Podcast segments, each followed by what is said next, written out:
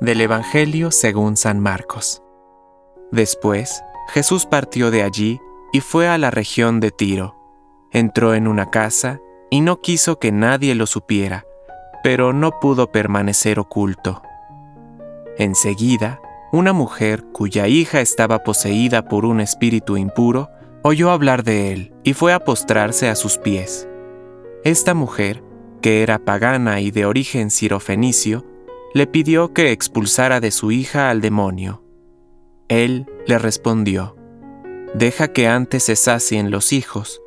No está bien tomar el pan de los hijos para tirárselo a los cachorros. Pero ella le respondió, Es verdad, Señor, pero los cachorros debajo de la mesa comen las migajas que dejan caer los hijos. Entonces él le dijo, A causa de lo que has dicho, puedes irte. El demonio ha salido de tu hija. Ella regresó a su casa y encontró a la niña acostada en la cama y liberada del demonio.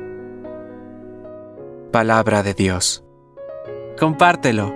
Permite que el Espíritu Santo encienda tu corazón